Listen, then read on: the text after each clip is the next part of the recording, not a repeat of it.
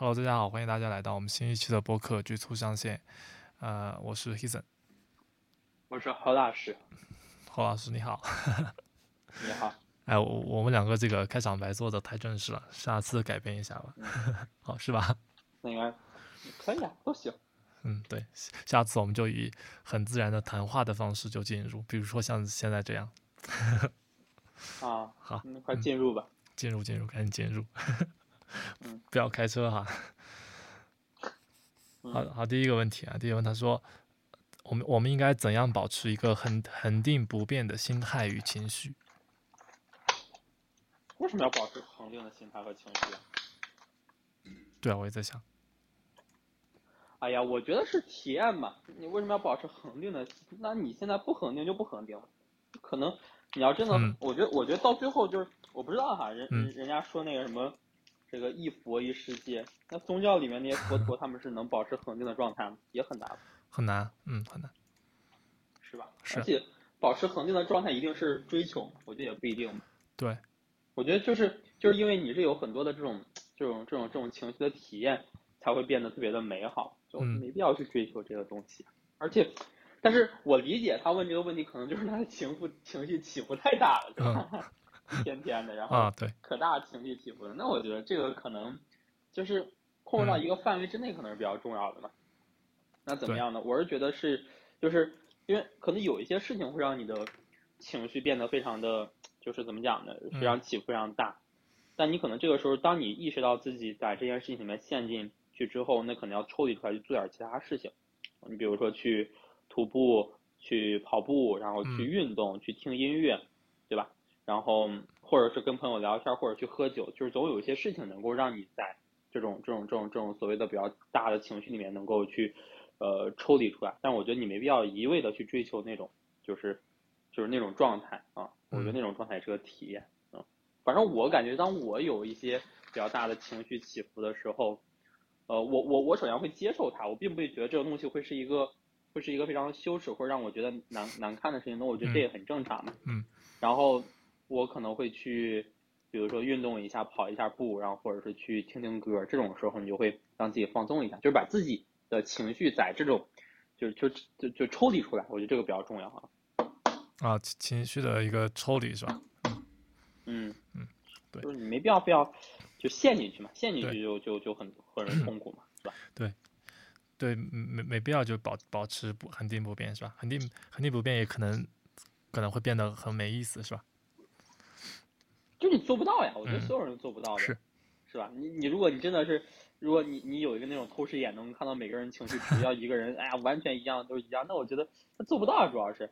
对，啊，就是你受你你你你正常来讲的话，你看到开心的东西，你就会兴奋；你你你你如果有一些不开心，就会就就情绪就非常 down 嘛，对吧？嗯，啊，这个就是就是正常的事情。对，OK，那那我们就看下一个问题了。好呀，行。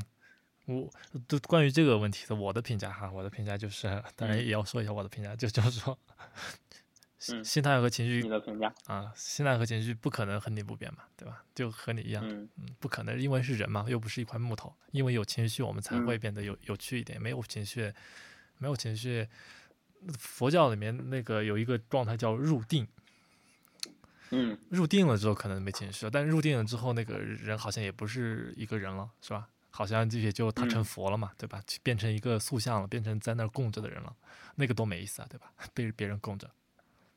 OK，他们不是说有那种什么要脑子里面想莲花啥的吗？啊啊，是是是，哎，那个那个入定那个那个好像我看我最近在看那本书啊，好像就就关于讲入定那个，他说的很神奇哦，你说就就好像已经脱离科学的那种境地，就就就那个那个人那个人可以在入定的情况下。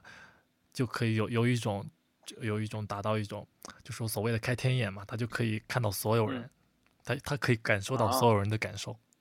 我不知道那种什么状态，但有点就像我们，呃，之前聊过一部电影叫那个超体那部电影，你你你看过吧？超体啊，超体就那个女的最后不就是？不还有那部电那个那个最近那个电影嘛？那个什么什么什么瞬瞬间全宇宙，瞬息全宇宙，瞬息也是 能能一瞬间看到什么所有的可能性嘛？对对对。那那个叫啊，对，是瞬全有全宇宙吗？就那个甜甜圈那个吧？你说的是那个？对对对，甜甜圈。最后中间有一个大黑洞，把所有都吸进去了那个。对。哦，对。还能看到所有的可能性嘛？不同的平行宇宙。平行宇宙。而而且那个导演好像也是一个中国人，是吧？对。嗯。哎，我我我们下次聊聊一部电影吧。我们提前看一部，然后可以再聊一部电影。啊，色戒。色。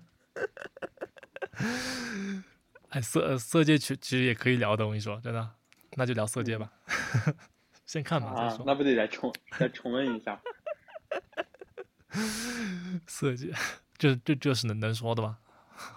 应该能说。那可以了，是啥？汤唯嘛。汤唯啊，汤唯。那那那莲花是咋回事啊？就是他们说之前他们有人给我讲那个叫叫什么来着？正念是吧？嗯，就就就之前他们有有一段时间特别火嘛。正念就是，然后说，包括我之前不是去那个寺，就是就是寺庙里面那个人家给我讲嘛，给我讲说你就得，就就是就是一旦就是你说入定，然后脑里面就想一朵莲花，然后动啊动啊动啊，你就就情绪就平静了，是吗？是一回事儿，跟正念都感觉像，你看。他当时那当时那个有一个北大教授跟我们讲那个正念，就是说什么呢？你要拿一颗什么葡萄干儿、葡萄粒儿，嗯，然后你要看到它的纹路，然后它的味道啥的，对对对，还挺玄乎的。对对对，就就就就差不多。那那个正念其实是入定的一个药引子。就就就你可以是想一想一朵莲花，你可以想一个葡萄粒儿，你你还可以做，就我我看那本书，它是在莲花和葡萄粒儿是一回事儿吧？是一回事儿，就就是让你平静下来，去专注某一个细节。然后从那个细节，像一个入口一样，从那个入口你看到全宇宙是都是一个道理，都是一个一回事。有些人是通过那个，呃，海浪的那个起伏，他会脑脑子当中想到一个大海的波浪，然后一一起一伏，然后他在那里入定，就有有种像睡着了之后做梦的感觉，但但又又不属于睡着，反正挺神奇的。它背后逻辑啥呀？背后的，如果说科学逻辑的话，应该就是大脑的，应该是放松和休息吧，就有点像瑜伽那种感觉。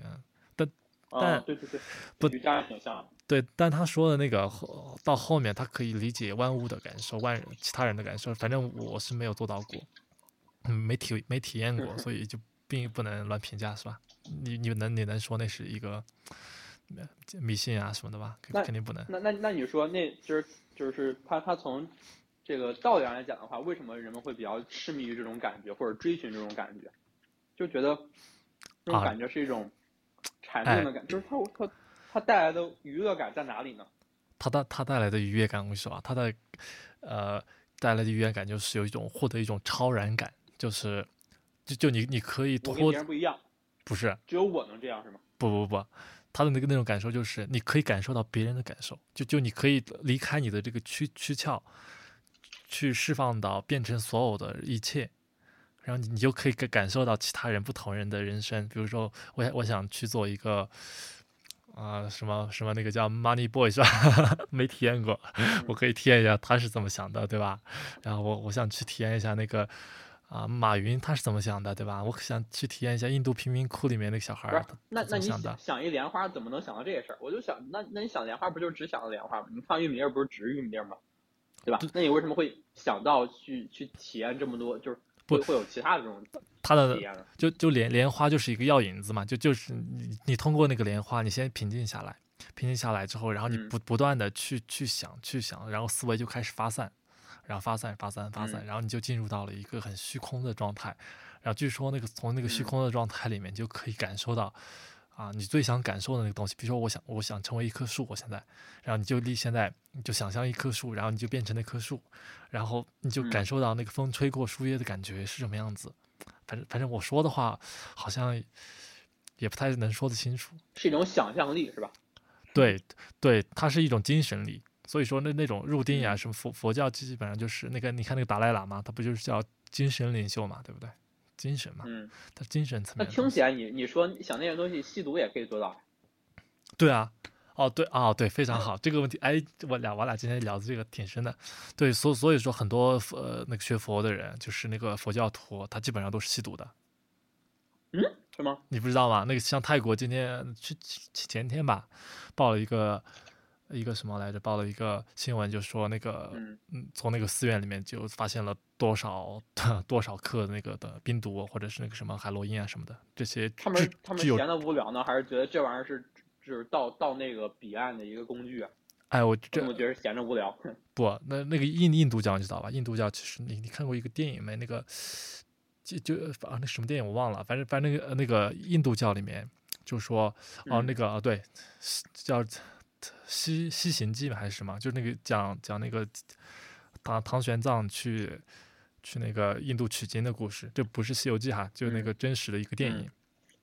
那电影谁演的我忘了，去看一下。那里面就就提到，就印度教他会他会吸毒，吸了毒之后他会人置换，置换了之后就有点像那个呃呃这种进入了一个禅定的状态。然后你你想象什么，然后你现实就会变成什么。他想象一个。大力金刚那种很很很凶煞的恶神，然后他嗯他就会出来一个那样的东西，就会有幻象，然后就就说还是幻象嘛，他还是不是没并并不是一个现实世界。对啊，不是啊，所以精神力嘛，所所以说就很多有人有人说就是呃你达到那个入定的状态，就有点像你在现实世界当中吸了毒一样，所以有人说你吸毒是呃进入入定的最快的一个状态。啊，那当当然，所以到最后。回答这个问题，怎么样获得这个情绪的这个平和吸毒？有点过分哈。在在在某种层面上是的，那你想一下，不然的话，为什么有那么多人吸毒？它并不是会让你进入到这种平静的吸毒，不是让你兴奋吗？它确实会让你产生幻觉，但是那些幻觉可能就是一种兴奋的状态。毒和毒是不一样的嘛？有有些毒是致幻的嘛？有些毒是就为了上瘾嘛？就为了兴奋的嘛？对不对？嗯 嗯。所所所以说，反正这这这事儿还要得细究，就就反正反正那种得道高僧哈，就我看那本书，它上面说，就是他就最终就是有点像吸毒的那感觉，就他最后就就成了啊，然后他他就他就所以这事儿到最后就是一种，就还是一种哲学跟玄学嘛，就是我我的平静其实是源于我的这种这种体验的丰富，对吧？就是我见过 啊，我见过东西，我看到过这么多感觉，我反而他妈平静了。对，是吧？对，我之所以不平静，是因为我见太少了，然后？对对。这吸毒一方面会让你感觉到这个这个这个兴奋，另一方面又会会让你感到平静啊。对，到到到这样一个，就就就这种感觉，嗯嗯嗯，神奇吧？我觉得太神奇了。也不神奇吧？这玩意儿就跟跟就相当于是这个问题的答案什么？这个问题没有答案是吧？没有答案，没有答案啊，没有答案最好到。但但一定要声明啊，不不提倡吸毒，我也没本人也没有吸毒啊。嗯，对对，一定一定一定要说清楚啊，不然过不了审啊，一定要说清楚。但但但毒毒品是会成瘾的，但但入定的状态是不会成瘾的嘛？嗯，就就尽量达到入定状，不会入定状态是不会成瘾的。入你只要达到入定状态，你就得道高僧，你就就成了啊，就所谓的那个啊，就你你如果想感受一下，那你就去。去训练做一下瑜伽，瑜有一些瑜伽室他都会教你去怎么做到这样的一个事。哎，你看那个哎，以前那个全世界旅行那些嬉皮士，他他们大多数都是吸毒的，因为他们就就听说，就喜马拉雅山脚下有个小小国度，那国度里面去了之后，就可能会呃教会你一些一些超然的方式，让让你求得人生的真相。然后到那儿之后，没想到那寺院给他的是毒品，然后他吸了之后就成瘾了。嗯，那基本上像尼泊尔呀这些，所以你看，吸毒的目的是为了获取到这个，呃，这个所谓的快乐的感觉，是吧？嗯。但是你你看这个问题，他说我我要我要干啥来着？我要如何保持恒定不变，是吧？嗯，对，平静，恒定不变的情绪。但但是到最后感觉这俩这俩冲突了哈，一回事儿。对，又是一回事儿。其实你你快乐了之后，为什么就不能平静了？对吧？你可以平静的快乐，对不对？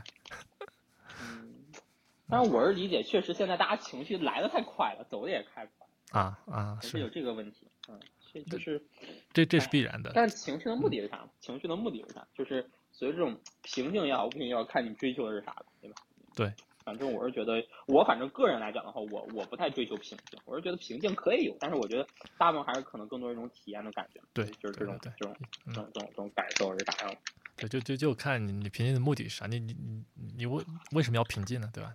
没有没有必要要去平静，平静也不是非好的就好的一件事情。OK，对，但是你要是要是因为这种情绪过过于让自己的痛苦也也也也也不太行啊，对，嗯，对，嗯，就别过了就行，对，是吧？就是你，就是你，你禅定，你要是你，这也有时候有有时候说白了就是什么，你也得过，对，你也得过，你到那种状态之后才能够，嗯，这个这个这个这个这这才这这这这也是一种一种一种选择，你得得过了才可以，对，对。但他问这个问题，他可能就是情绪起伏太大嘛，对，情情绪起伏太大也不太好，所以说就就达到一个平衡吧，嗯，不要不要太过太过激动，太过激动对，毕竟对心脏不好。对，但是我觉得确实也也没必要，别没也没必要那啥嘛，也没必要因为这件事情而而烦恼而感觉感受到烦恼，对？嗯，对，要快乐啊，要快乐，嗯，be happy 啊，OK，下一个问题啊，下一个问题很很实际啊，像讲故事一样。他说他和母亲的关系不太好，他的母亲。性格强势倔强，急躁易怒，然后很情绪化。如今他已经到了而立之年，然后他的母亲依然是这样这个样子，他们很少能够和平共处。他深知这样的性性格不太好，却变成了和他一样的人。我应该如何自我救赎？哎呀，你看他词儿都好大呀！自我救赎是吧？啊，他核心还是就是，他觉得自己太惨了嘛，说白了，太惨了。确实太惨我怎么有这样子母亲是吧？嗯，你是不是又是一个甩锅呢？呃，我觉得有点儿，但是，哎呀，我觉得想这个问题挺好的，嗯，就是就看你怎么去思考这个问题，啊，就你咋办？那没有什么快乐的这个这个，一定没有谁说是最快乐的这种什么所谓的童年啥的，是吧？对，肯定没有。啊，所以看，哎呀，我是觉得。到都而立之年了嘛，你还你还如果是陷到这种事情里面，我觉得就有点那个啥，有点说不过去了，是不是？不是不是，他他到而立之年，他到而立之年，他现在就变成他母亲一样的人。他应该说的不是他和母亲的关系怎么怎么处相处，他变成这种人是吧？对他变成了这种人，然后他他要怎么怎么办？他觉得他不喜欢母亲的这种状态嘛，所以他他但他最终还是变成了母亲的这样。你看他而立的话，母亲可能就。呃，大概五六五六十，五六十岁吧，嗯，五六十岁，嗯，啊，我是觉得还是说，哎呀，就看看心理医生呗，对吧？如果你现在觉得这玩意儿特别的，就是重要的话，那我觉得就是还是说看看心理医生挺好，啊，就让自己是是是，这是这是第一个建议，对吧？因为听起来他已经是，听起来他已经是那个，就是就是到一个比较比较比较比较比较需要去去去认真再去审视这件事情的一个，因为他要不然你就放不下嘛。嗯，是不是？是。然后，另外我是觉得还是说，就是你可以有百分之二十的时间想这些事儿嘛，但是剩下的时间还是得，就是就是专注于你现在正在做的事情。就是如果你把它当做一个，就是一个，就是那个解决不了的问题，但是真的解决不了。但如果你不去重视它的话，你就嗯，它自然而然就就过去了。嗯，对对对。就是它首先的归因还是说母亲是是一个什么样的人，但是首先这事儿发生了，对吧？我们也改变不了母亲是一个什么样的人。当然我们现在可以去影响。但是这这三十年的这个这个过程你是改变不了的，对啊，那那你现在可能得想的是，我在这样一个状态下，我怎么样去后续的一种一一一一一种生态，就是他不要去放大这些事情了啊，我觉得就不要再去放大这些，就是就让它在那儿摆着，你可能更多想的是我本身是一个什么，你现在的人他肯定不是说百分之百是因为你的母亲的影响，对吧？嗯，当然可能这个父母的影响，就是所谓的缘分干人，他可能会有很大，但你看这个过程中。呃，那那有社会的影响，有同学的影响，有自己一些这个性格的影响，这个东西它的影响因素，它它是个系统性的问题。嗯。但现在他现在就在这一刻，在在在这样一个情况下，你你应该接下来怎怎怎怎么搞嘛？啊，这个问题是应该去思考的问题，就是过往的事儿就就就既往不咎。对，过去是吧？过去了。那我们在这个基础上，对，让我们去思考一下，比如我现在这种这种状态、性格，我在做什么事情？你无非我们分一分吧，你的生活，对吧？啊，你的你的你的爱好，对吧？你的工作。是不是啊？你的工作，然后你的爱情，对不对？你的亲情，亲情听起来肯定是有问题的嘛，对吧？我不知道他现在跟母亲关系怎么样嘛。那其实无非也就是这么多这么多因素，可你再往下去拆一拆。那我接下来对于每一个环节应该怎么样去去去处理啊？就是我是觉得就没有他想象那么严重这事儿。对啊，就肯定没有他想象那么严重。他他不他他可能想象的是一个不是这样子的母亲。嗯。但是一个不是这样子的母亲的角色，又会产生其他的问题，对吧？你首先得意识到这个问题，就是现在一定不是最差的，对对对对。如果你天天纠结于这个差的这个这个这个这个结论里面的话，你无论如何是得不到这种这种这种这种这种所谓的真正的这种这种这种他说的救赎嘛，对吧？你看用的很很很严的很严重一个词儿是救赎救赎啊啊，那没有什么救赎不救赎的呀，那那那咋办呢？你然后突然有一天来了一个哥们儿说我要救赎你，救赎不可能的呀，赎罪券啊，然后。就这事儿就就就就就很扯，就看你你是怎么去归因吧，嗯，是吧？就是我们我们相信什么？我我最近看那本书，你看就就叫魂儿，啊，哎，特别好玩。他就讲那个这个这个呃十八世纪的时候，很多人就特别相信一个妖术啊，就是说。我把我把一个人的这个什么头发，然后拿过来，然后再把他的名字拿过来，我就能够命令这个人的生死。嗯，就是简单一巫术，当时当时当时中国好几好好多好多人全相信这啊，从从从什么王王王公贵族啊，到什么下面百姓啊，所以他们就相信这玩意儿，他们觉得哎呀，就就就就感觉就是你看他，就是你相信的东西就会慢慢变成你相信的东西，你相信东西又会慢慢的影响你持续相信，它是一个它是一个越来越。越来越重的一个过程嘛对对吧？所以我理解他现在相信的是母亲的这样一个性格对我产生的这么大影响。我发现我身上也有他所存在的问题，但这个归因就归错了。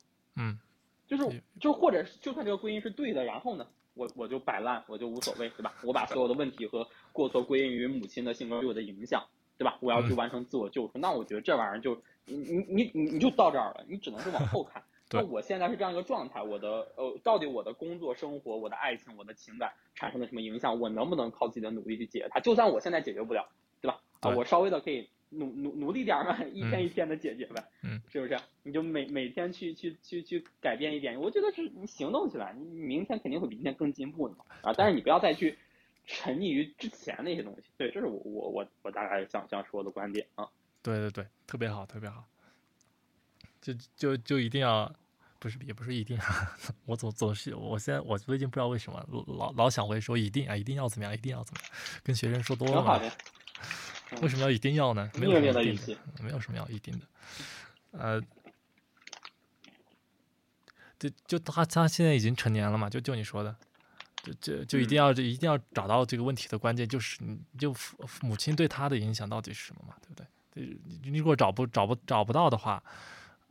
那你莫名其妙为什么就就一定要一定要和母亲不一样呢？对吧？你一样为什么不行呢？一样的话，我觉得也可以啊。这只要那个他性格不好嘛。嗯，对。那为什么不好呢？就不好肯定是要具体到某些事情上嘛，对不对？如如果那些具体的事情就对你的生活无伤大雅，对你的现在那个东西没有什么改变的话，我觉得不用管的。他想太多，就你说的，你你不断的强化给自己洗脑，那你就就会。咋了？其实我想到我一个朋友呢，他也是，就是确实我是，咱们承认有一些这个父母他们是太过分，你知道吧？就有些真的真的真的非常非常过分，就是那种性格呀，就是，但但说实话哈，我我后来又又又又多了解一下，发现这种特别可恶的父母，他们背后也很惨，就就可恨之人必有可怜之处。就是那你说他们的性格怎么引起来往上追是吧？他的他的你的姥姥姥爷是什么样的，是吧？就是他这是一代一代影响的嘛。你说你你现在这样，那那人家之前也是这样嘛？对不对？那你发现他那个时候生存的这个这个时代嘛，对吧？那比如说七零年代。什么样子的？那那个时候就是所有人的性格肯定是能够进行追溯，觉得他现在觉得他的性格能够追溯，但是这个问题他是你往前追溯是没有办法去追溯的，嗯，对吧？那溥仪还能还还还还还还还能还还能还能还能怎么怎么说呢？是吧？人家够惨了吧？一个大清的皇帝，最后最后最后这个天天跑来跑去的，是吧？被被各种人利用，那也很惨嘛。你看那个是，对吧？那那你想想这玩意儿就没得说，所以所以你可能就是，但是确实是，就是就是如果真的觉得父母的这种母亲的性格或者怎么样，确实。呃，你很讨厌，对吧？你你不喜欢，那你肯定是有办法去改变的这件事情。对对对，就我觉得就两点，第一点，你尝试去接受这事儿，嗯，就是会受到影响，对吧？我现在说的每句话肯定是受到影响的，但我承认我接受，我听见反正他已经接受了哈，他也接受，就是这个没问题，对吧？你你就得认认为这事是非常正常的，对。对吧？就所有人都是这样子的，每个人现在呈现出来的状态，一定是受到过他曾经的经历、他的原生家庭、他经历过的这个老师、同学啊、同才的影响，哎，变成现在这样。你得你得承认这件事情。嗯。然后第二点，我是觉得就是你你得改变，对吧？这个改变是啥呢？就是，就就就就你意识到这个东西对你有影响，那你就我觉得至少一个改变是，你不要被他给限固住、禁禁锢住，那不就也是一种改变了，是不是？啊，对，就我是觉得就就就就先接纳，然后再尝试去改变啊。所以他要完成救我自我救赎，我觉得这个就只能是自己每每天多做一些变化吧，慢慢可能就变得越来越好了呗。嗯，多做对，多多多强迫自己去做那些不想成为的人，一定要有有一个强迫性。对，但是我刚才想表达意思就是。可能确实能能理解，就是确实，如果说有一些可能这种父母确实很很很过分，他的性格呀什么各种各样的，这个对孩子的这个这个，嗯，我们承认这一点，但是说难听点，咱就是改变不了的，已经成为过往式，你就三十三十岁了，是吧？对，那可能更多接下来三十年，你你你你你你想想怎么办？也别给自己太大压力，对，就反而是这种。这这种人哈，就是他们成为家长之后，他们会给自己特别大压力。他们怎么想？我不能成为这种这，最后又变成最最讨厌的人。对，对，哎，就就就这这又提提到另外一个话题，就是我们应该如何把这种不想呃变成的这种性格，或者是不想拥有的性格遗传给下一代？如何不把这种性格遗传给下一代？是吧？就就就尽量的让孩子保持独立。对吧？这件事情很重要，不要让你的那些东西影响到你下一代。我是觉得很难，这个东西没办法量化，是吗？啊，那那我觉得这个东西是完全没办法量化，就是你把这个东西变成一个 yes or no 的问题，那是不可能的。所以我觉得你怎么样去传给下一代就很简单，去爱他，爱他，去包容他。好的，然后去沟通、去交流、去聊啊，去去爱，只要是这底层逻辑对的话，那所有东西都都都都对了。但你不能想呀，我我就我现在见一些家长特别的，嗯。小心谨慎，我是觉得就陷入到一个弊端，就是另外一个极端了。每每天想啊，我应该怎么办，是吧？哎呀，我觉得哪有这么复杂？生孩子 是一个精密的仪器能测量的东西吗？是实验室的感觉吗？不是的呀。对，孩子只是需要有一个包容的、平等的、有安全感、有爱的环境，嗯，对吧？只要是这个土壤是对的，那孩子长成什么样子的，他都不会太就不不会是我们。不愿意看到那种景象，嗯嗯嗯，因为他足够的就感受到被足够的被爱了，就 OK 了。要不然那会不会变成溺爱呀？哎呀，我的天，你说这这玩意儿什么叫溺爱？你说什么叫溺爱？你你那不可能说孩子喜欢啥你就给给他买啥，那那那就是别别钻那个牛角尖儿，是吧？就就现在有两种吧，一种是，一种是非常严厉，另外一种是天天想啥吃啥，然后都都要算的特别清楚。我觉得这两种都没必要啊，就是你你只要给他一个相对来说这个这个。包容一些，平等一些的环境就 OK 了。嗯，对，对对，下一个问题刚好也就回答了。我觉得下一个问题，他说的是他的小孩子太叛太叛逆，不听话，唱反调，不管不行，有时候又很忙顾不上。为何现在的小孩都这么自私？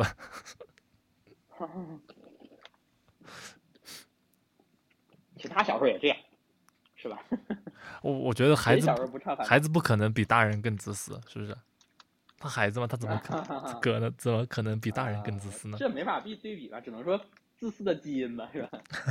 基因都是自私，但是，但是我觉得这这教育问题嘛，教育问题就是还是还是那样，就是，哎，现在我感觉教育啥，就是你得稍微平等一些，它是一个合作的关系。哎，那那你那你觉得，那你觉得那个这教育是让人变得更更好呢，还是更不好呢？就我觉得教育是让人变得，就就如果只有好好好和不好之外，你你要说教育是让人变得不是不好，不是不好，你能理解这个逻辑不是？不是不好啊，就它不会让人变得很好，但它会让人变得没有那么糟糕，没有那么差。那那换句话说，是不是就是我们教育就先天性的默默认这个人类就就一生下来就是需要被教育的呢？嗯，因为因为如果不不被教育，去定义教育嘛？那教育的定义是广义还是狭义的？那肯定是广义的呀。吃饭是不是要教育？你看，他们他们不是说那学习的习嘛？就是你本质上是小小鸟刚生出来，你也要振动翅膀。那这个振动翅膀其实就是一个学习的过程。嗯，学习是吧？那企鹅刚出出现要去那个什么，要要去去抓抓那，他看着爸爸妈妈远去的背影，也是一个教育的过程，是不是？小孩子刚出生之后，哎，发现什么都不会，突然间你要叫爸爸叫妈妈。叫爸叫妈妈不是一个被社会规规训的过程吗？不是一个教育的过程吗？对，是不是？教育这事可大可小。你要说一定要有学校教育呢，这个东西咱们可以考虑讨论，是吧？但是教育本身它就是一个，你看教育的本质是一个学习的过程，是一个习的过程，就是模仿和这个就包括说话啊，这个微笑，对吧？这个东西它确实刻在基因里面。但是你看，我们在什么时候该笑，什么时候该鼓掌，什么时候？你看小孩子最最最最先学的那动作是拜拜，是吧？拜拜。家长教对吧？拜拜是吧？拜拜就就挥一下双手，这个东西它它玩意儿肯定不肯定不是基因里面，我不知道哈，可能我不知道，它应该是被被被被规训跟教育的过程，对吧？所以其实。你这是广义的教育，那狭义教育可能我们就理解的是你什么学习啊，什么这 K 十二教育啊什么之类的。你看这个家长的头疼是孩子叛逆啊，是不是 啊？不不不听，而且你看他又归因于是因为整个时代的这个小孩子都是这样自私的。哎呀，我儿子大大可不必啊，大可不必，就是就是他他早早晚会改变的啊。前前两天还有家长跟我说，哎呀这个。我们家我们家孩子现在都都都都都好几岁了，连穿鞋都不不不会不穿不会穿呀。他早晚会的，特别头疼。我说干嘛呢？就是没必要，就是他他他早晚会穿鞋。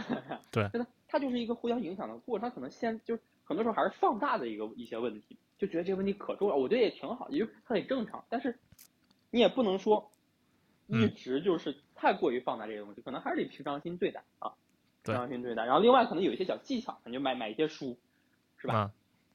对着那小技巧可以练一练，但是也别过了，就别过了啊。嗯我反正反正到最后还是那句话，就孩子他的成长是一个呃慢慢的一个过程，是一个循序渐进的过程啊。就是他是一点，就是你发现很多家长他们感觉我孩子不知不觉就长大了，是不是？对。这是一个这是一个成长的一个过程。你发现很多孩子他的问题，他也在不知不觉的会就就就会去就会去这个改变掉，嗯，是吧？但在这个过程，作为父母应该怎么办呢？应该是。去更多的发现孩子身上的闪光点，并且把它放大，嗯，而不是去找到孩子身上那些让你不满意的东西，把它放大。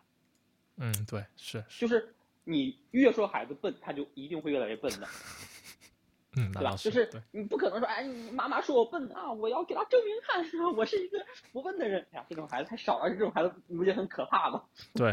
是不是？对啊，你这到了高中，可能有自己的这个三观在形慢慢形成的时候，可能还好。但你小小学、初中啊，我要我一个小学生，我要给你证明我不差，你觉得压力太大，是吧？他那个时候还没办法去承承担这个压力，所以你更多的得看到孩子他身上一些可能哎特殊的地方，把他去放大，就是慢慢那些小的问题，他不穿鞋，是吧？啊，他这个什么这个这个这个这个。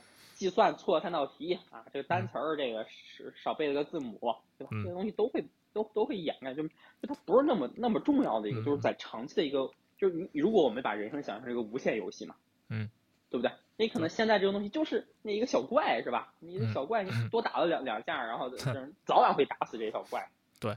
对吧？因为它是一个成长过，所以有时候你感觉孩子慢慢慢慢就长大了，慢慢慢他的问题就就就就就就就没有了，对吧？他早晚会穿学会穿鞋，早晚学会。这个这个这个做饭这个东西，他慢慢，他就现在学习渠道有很多，但你现在作为家长，更关键的应该是发现他的这种闪光点和亮点，对，去引导他，让他变得更自信，啊，是，让他变得更更就那那种我们叫叫这种成长型思维，让孩子知道，哎，当我有了问题的时候，我一定能解决，这个思维方式的养成是非常重要的。对对对，就我觉得可能家长一定要把那个你的专注力、关注力、你的你你的重点放在。这个正确的位置上，啊，就是你希望孩子什么样子的一个一个一个人，对吧？你就要去找到他在整个过程中的一些印证，并且不断的去表扬他，对吧？你看到孩子自私，看到孩子叛逆，难道这个孩子就没有？哎，说他突然间有一次不叛逆了，是吧？啊，他特别听话，那这个时候才是应该你去看到孩子身上这个这个这个这这个闪光点跟表扬的地方，慢慢慢慢引导，看到一些问题，你觉得很重要的问题，慢慢也都不重要。对，哎，对对对对对对对对对，就这这样子的话，就就其实主要的一个观点就是给给给孩子一个平等，是吧？给用一个平等的心对待他，是不是？对，平等，然后他其实是合作关系嘛，我们是一块成长的一个过程嘛，对，是一块成长的一个过程。他也在成长，你也在成长，是吧？对，都在成长，就不要爹味那么重。哎，很难呀！你你爹的话，爹肯定爹味重一点，挺好。嗯，我觉得我是觉得，反正就多聊天儿，跟孩子多交流，多沟通啊。但但有些青青春期的孩子，不要觉得有一些啊，他也不不愿意沟沟通啊，对不对？都听着呢，我跟你讲，其实都听着。是吗？啊，就是对他们不愿意说，肯定是有那那有一个就就比如说他就就就不跟你甩脸子，不跟你说话，然后他关起门来，然后在房间里面，你跟他说你他也听不到，怎么办？啊，那那哎呀，那那就我想想哈，我现在那感觉是到初高中的问题，我接触 少，你说说怎么办？就就就是我我关键我我现在你你刚才说的我都同意啊，就就是给他平等，然后都给他支持是吧？然后都都都给他那那那些共同成长嘛，对不对？这这这这个都很必要。然后还有一点就就是到高中阶段这种啊。无法沟通的状态之后，多给他独立的空间，就不要爹味那么重。你不要觉得你你你很你知道的很多，其实你不知道很多，对吧？我其实就是我们教育有一个重要的一个目目的啊，教育其实就你刚才说的啊，就是为了习啊，就是为了习，就是为了习得一些社会规规则、科学知识，嗯啊，一些文化习俗，所有可学的东西都是不可教的啊，都是都是啊不用教的啊，嗯。他他最终他最终是可以通过除了学校老师呃家长父母之外的一些渠道里面，他都最终是可以去学会的。嗯，教育最根本的就就是需要这做的一件事情，就是如何让他学会去爱，爱爱很和所有东西，爱爱爱自己，爱别人，爱父母。嗯啊，嗯，那当他明白了爱的一个的。这真谛，当然爱的是真谛。我们我相信很多很多很不是很多啊，就是包括你我，包括很多人都有会有给给很多不同的定义。因为什么会给不同定义？因为我们接受的教育是不同的，我们对这个爱的理解是不一样的。对，所所以说教育是教育是会让人得得到差异化的。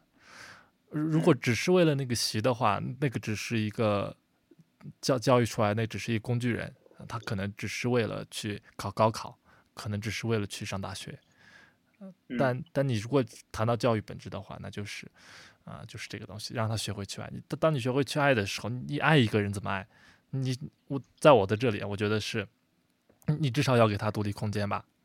啊，那你你你至少要要让你们两个人之间的这个关系，这个盘子要做大吧。你不能说我我的盘子大，你的盘子小，我就要我要我爱你，我是我爱你，就是我把我把你吃进去，然后我们变成一个盘子，然后就就不长了。然后那个到。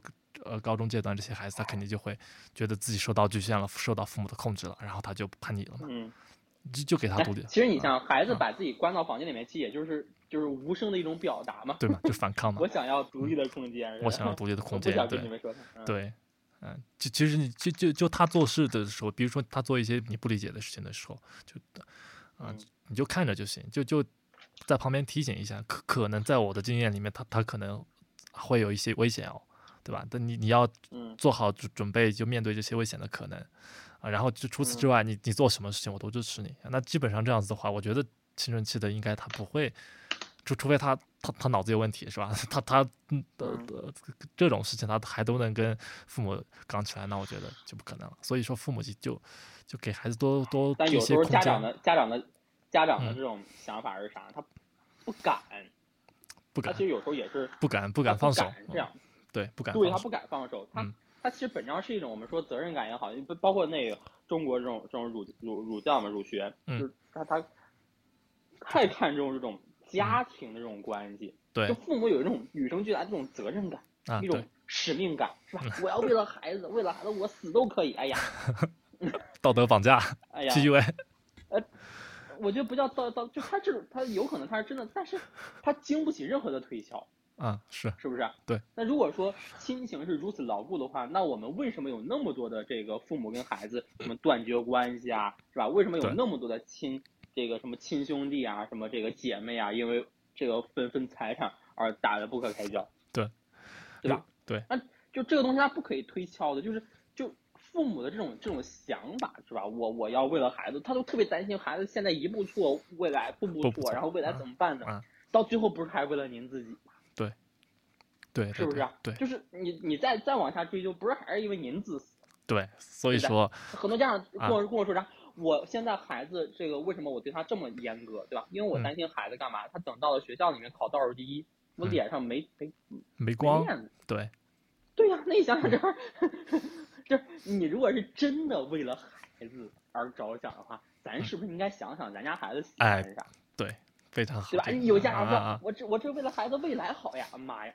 对，所以很多悲剧就是这样。说说难听点，孩子十八岁之后是吧，有自己的想法，有自己的认知的时候，那个时候你跟跟你能见几次面，跟你就人家说的很好呀，你你你孩子长大的过程就是看着他背影一一步一步离开的过程呀。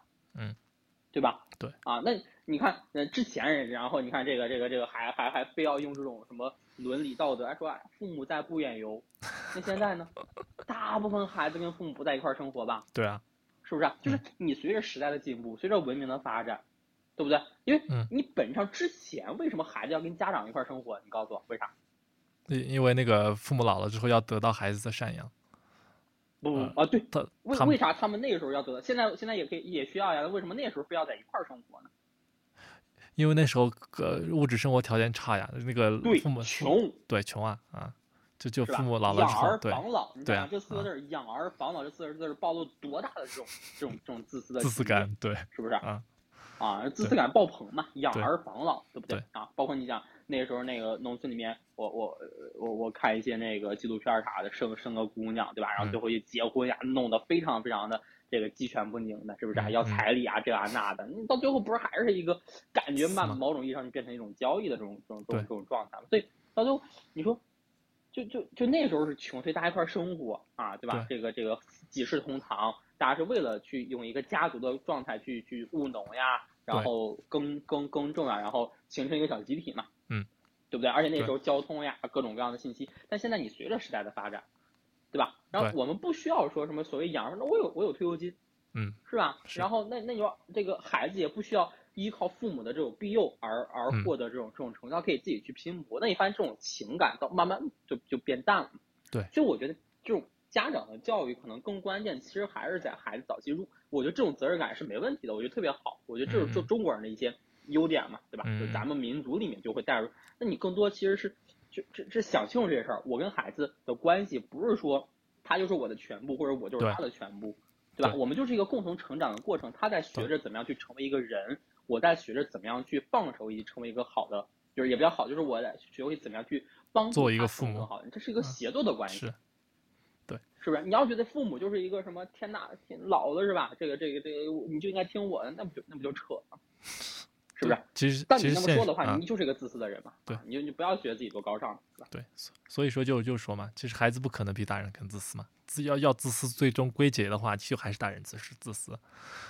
中国很多悲剧就是因为啊，就是给这个自私是个内核，然后外面包了很多东西，然后放出来之后以以很正义的名义说出来，对吧？就比如说，这当时那个统治阶级嘛，为了 为了维系这个统治统治这个地位的正统性，是吧？对对对，君君臣臣，父父子子，什么夫父子子啥的啊？你想想，其实内核就是就是自私。时代变了，嗯，时代变了。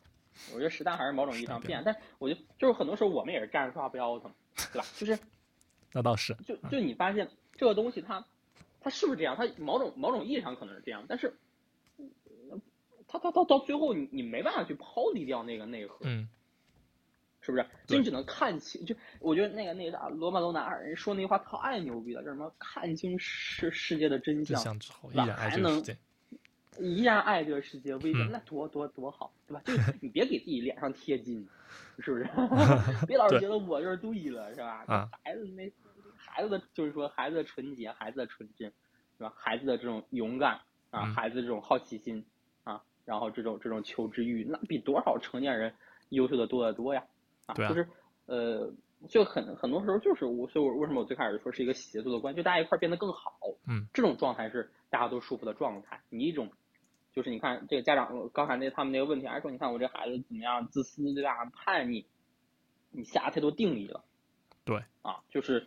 还是挺害怕去下定义的，但是没办法，就是你我们这么说哈，但我们也天天下定义。对，我我天天也骂人，说你这个这个人怎么着，那个人怎么怎么样是吧？这个这个这个这个家长怎么怎么着，那那个孩子怎么怎么着，咱也天天下定义。对对对，很难做到。你意识到这个问题是吧？你偶尔意识到这个问题，哦，你就会少一些偏见和少一些这种傲慢嘛，对吧？少一点点也挺好。嗯。所所以这这种事情还是比较难难做到，然后。对，慢慢来嘛，慢慢来，不要着急啊。是，好，人家已经在问了，有些有些家长直接就打了，有 有些家长直直接都没想过这个问题，是吧？不知道自己不知道，不知道自己不知道，不知道自己不知道。对。OK，好，我们下一个问题啊，下一个问题，他说，我们应该，啊，他说什么是爱自己，就完了。哦，是什么是爱自己？他他的意思大概就是，啊，怎么样爱自己啊？应该是爱自己。他说什么是爱自己？嗯，你爱自己吗？我还挺爱自己的。爱爱爱自己是自恋吗？自恋算吗？嗯，爱自己啊，自爱。我觉得什么是爱自己？我觉得分成两部分吧，心态上跟那个什么行为上。爱爱自己，爱爱是什么呢？是不是要要要说爱呢？对吧？是不是对爱的理解呢？如果对爱理解了之后，爱别人和爱自己是不是一样的呢？嗯，对不对？这这里面是不是爱爱自己是一种自私，爱别人就不是一种自私呢？哎呀，不知道呀，或者这个这个太抽象。嗯，对，或者说，我我们要理理解一下爱啊，把爱理解了之后，然后我们对于任何人都是一样的。所以说，这个核心的问题就是怎么样怎么样去爱呢？对不对？嗯，就首先爱自己一定不是自己想干啥就干啥，是吧？啊，那叫那叫放纵自己。那放纵自己也是爱自己啊。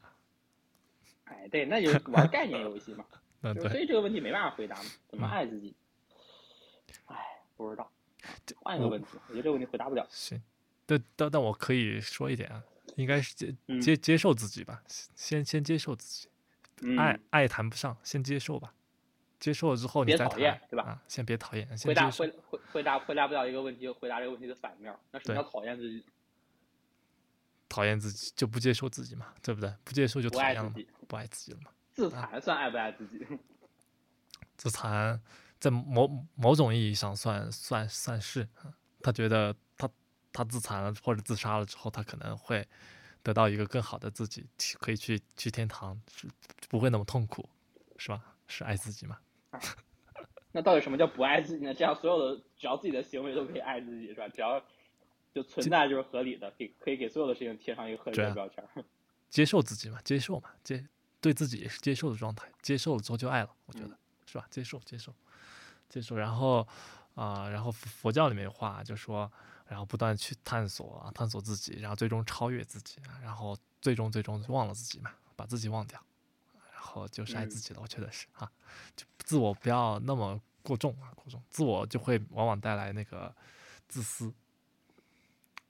哎，其实我觉得还有还有一种可可什么，就不要讨论爱不爱的问题，我觉得可能就是你可能更多还是一个认识自己的过程。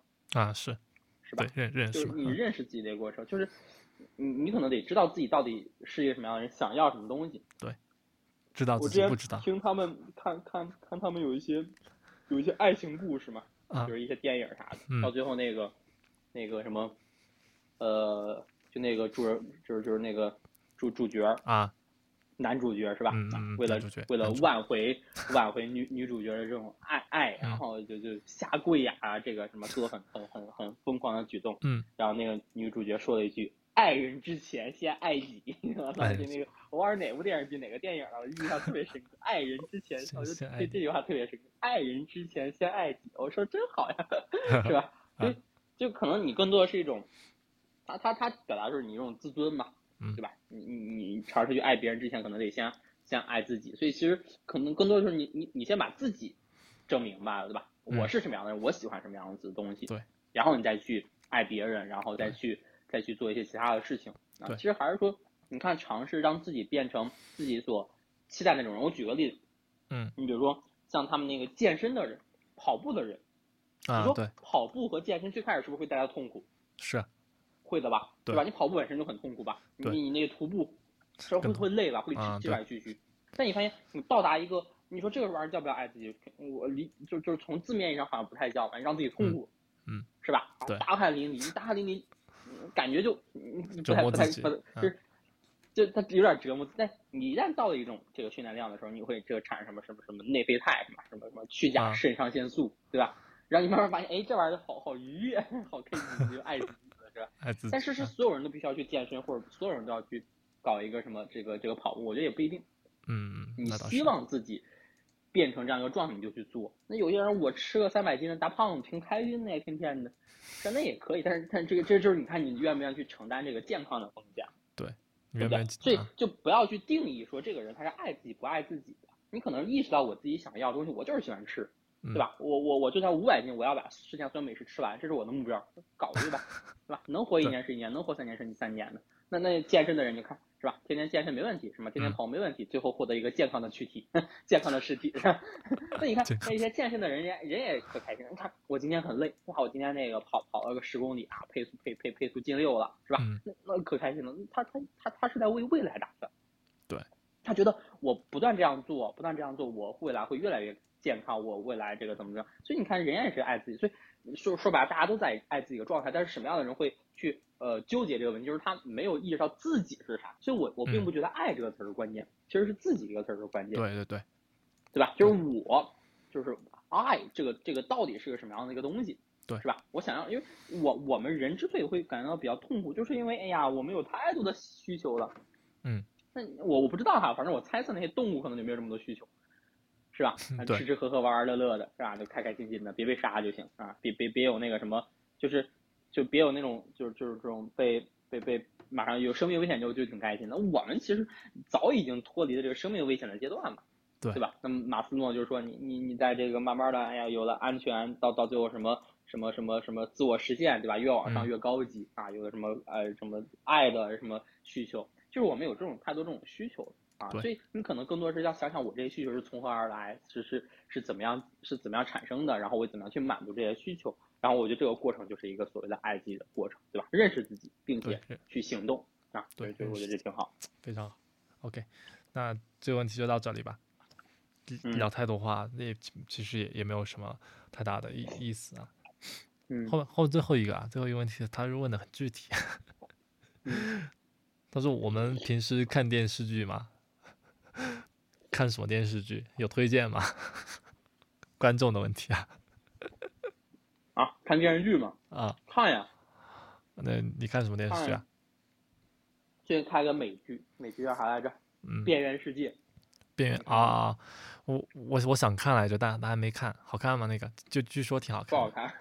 他有有点说像那个什么，有点像那个啥来着，《绝命毒师》好像是吧？嗯，有一点点，有点有一点点哈。就就美国人拍这种东西，就是就是就是就是怎么讲？轻车熟路的嘛，就拍这种这种这种这种这种一些什么这种是就是叫什么来着？有 VR 呀，什么未来的这种这种东西，我觉得他们想法还是挺大胆，挺好。然后呃，国内的可能看看什么呃，家有儿女啊，武林外传 啊，对，武林外哎，武林外传确实好看，是吧？啊，我我经常下下饭的故事啊，是炊事班的故事，挺有趣的。我觉得这种还是挺经典啊。对。就是现在这些拍的有点太那个啥，我觉得太就太城市化。对，就是他他完全是迎合那个那个那个受真的。你看，我就《武武林外传》就是这种这种特别牛逼的编剧嘛。嗯嗯。宁财神不是还吸毒吗？是吧？说到第一个问题了。但是确实牛逼，我觉得确实牛逼啊。入定了。放那炊炊事炊事班的故事，那个王朔他们这些最开始那个，我觉得我觉得这些还是挺经典。就是他他被他被印证下，就是我觉得现在啊，比如说二零二一年、二零二二零年，咱说有哪个电视剧？是是是在未来二三十年还有人津津乐道，或者还挺少，嗯，是吧？它就是一个商业化的一个东西，然后明星有流量，然后有一些资金，然后这个就大家大家一块找找找找一个地儿，然后找一找一剧组是吧？都是外包的我我了解一下，全是外包。嗯，写一剧本，随便找一找一剧本，然后拍完就就 OK，没有人是真心的去想象这些剧本什么之类的。我觉得可能还是就包括你看书也是一样的，就是你找书的话，那些经典书一定没有问题，一定不差。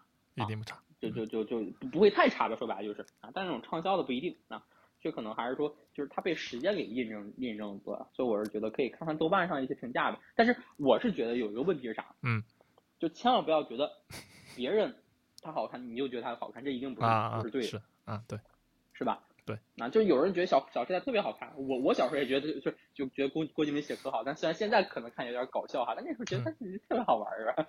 对，你包括我上次看那什么。那王源还是 TFBOYS 一个一个一个人说看《小时代》哭了好几次，那就是说明人家就觉得好看呀，对吧？但是我们现在天天就说人家这不行那不行的，是吧？那我觉得就只要你喜欢就是你喜欢，就我觉得现在网络上有一种什么状态，我觉得还挺不好。我我之前也这样啊，就是我发现我总要看看，哎，这个这个这个豆瓣评分很高，那我就看；豆瓣评分低我就不看。尤其是有个什么状态，就是当他豆瓣评分高，我不喜欢，我会觉得，哎呀。是我没看懂吗？是我的问题，我就会产生自责。哎呀，是不是我我我跟人家我就不是这样子？我说你喜欢那就是一十分，就算别人给他零分，对你来说，我现在慢慢到这种状态，就就是尝试着去这种状态啊。所以所以我我就觉得你就你自己找自己类型嘛，对吧？我我我反正就是啥玩意啥都看。我觉得美剧跟韩剧我我我比较喜欢，日本太太慢了啊。是吗？啊，日剧太慢。嗯，对我还比较喜欢看日剧，但日剧有一些还挺好的，日剧。我我记得我我我那是我那个什么一公升的眼泪 啊啊啊是啊，我忘了，反正好像很早之前，现在大学看的多嘛，现在可能时间上就没那么没没那么丰富了啊。你呢？我我基本上不太看，但但但但偶偶尔也看，就就比如说我看的我看的也基本上是美剧，中中国的剧就看过《武林外传》，其他的真的一一部都没看过。电视剧的我说的。以以前小时候吧，看过那三国，觉得还还挺好看。后来就觉得也就那样。然后现在最近啊，最近我我我有点时间在看那个电视，确实在看。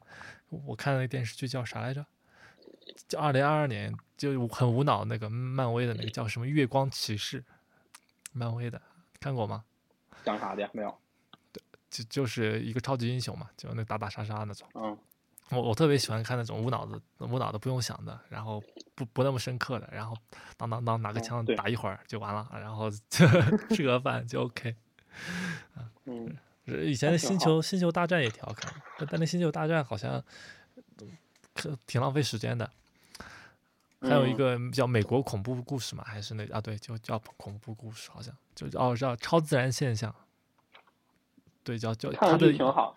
对，它的英文名叫 Supernature，那那那个那个还挺好看的，也就是鬼故事那个一集一集鬼出来的鬼是不一样的，俩兄弟兄弟俩抓鬼的。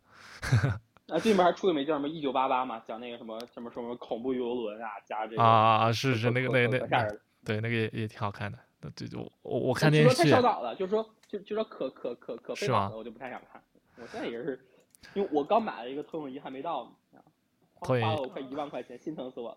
但是我想了想哈，我本来觉得，你看我这个角色，我就我说买个两三千也能看，是吧？但我就想，我得看的好点儿啊！我要这个这个音响好点儿，然后慢慢一加一加，就买了个特别好的。你你买买的是什么投影仪啊？一万多？没到一万吧，这这个这个大几千块钱。好吧，加一些配件啥的。我我之前也也买了，也看了，那那个投影仪确实挺爽的。我跟你说，买吧买吧，绝绝对推荐。嗯，我想想，因为现在。下班回家，因为现在晚上天天有课嘛，还挺累的。我想的是回到家撸个猫，然后喝点小酒，然后正好偷个屏。对，因为这个这个刚刚租这个房子没电视啊，之前那有电视。我想想，要不然之后可能这样租房子嘛，一会儿有电视没电视，我就搞个投影仪吧。我我突然在想啊，那那个是是不是有有人会会不会把那个读书的时间拿来看电视？然后他可能会把他从来不他他从来不读书，他就通过电视啊那电视剧，然后就相当于相当于读书了，有没有这可能呢？有吧？因为毕竟还是有很多好好电视剧的嘛，可以从那些电视剧获得和读书阅读一样的感觉嘛。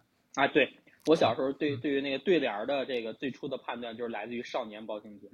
少年包青天啊啊啊！就是那时候有些台词，我就当时还拿小本本记，你知道吧？哎，这个这个这个成语特别好记下来。对对对 对。挺好的。挺好的，反正我觉得没有什么高高高高低贵贱嘛，读书也好看电影也好看无脑剧也好，就是包括你看那个什么青春的那种什么，就就那种，就是那我觉得也挺好，就是能够让你获得暂时的快乐就挺好。对我我甚至觉得以后未来，我我觉得以后以后未来那个书可能都不在了，都都都基本上是这种纪录片啊、电视剧啊、啊电影啊这种形式反映那些。哎，我觉得实体书肯定还是在。实体书怎么讲呢？我现在我我是有一段时间看那什么 Kindle 啊，看什么 Pad，但我现在就全部回来了啊，又看实体书是吧？啊啊，对对对对，就是我就是甚至那那种什么什么 Pad 我都受不了了，对吧？就是我是感觉他那那种感觉很重要。对，感觉。拿一个笔在上面写写画画，是吧？啊，对。然后我还买了一个那种阅读器嘛，就是就特别好用，给大家推荐一下，就那个什么可以把你书支撑起来那种，我特别好。就之前可能还得低着头。然后你现在直接就就就就一看，然后把就是翻过来，然后他给你给你夹着嘛，你之前还得拿手把那，现在双手就解放了，对吧？就看这一页，看完看，还觉得还挺好的，可以搜搜一些背景故事啊，或者是写写笔记啥的，嗯，特别好。对，OK，那我们今天就聊到这里。生活很美好的，是吧？好，很美好，Very good，Nice。明天我们解封了。好，加油。OK，加油。那我们就到这里，我们下期播客再见啊！如果大家喜欢我们的播客，欢迎大家点赞、订阅、留言，然后一定一定的给记得给我们两个评论。然后有些时候我们会选出一些观众的问题，然后进行讨论，因为我们的这个系列是一千问的系列嘛。然后，对吧？啊，然后就就这样。然后在 Apple Podcast、Google 的那个 Podcast，还有那个小宇宙啊。什么的，还有那个喜马拉雅这这个平台上面关注我们，订阅我们的播客，我们每周一不定时的更新我们的节目。OK，我们下期播客再见，拜拜。好，拜拜。嗯。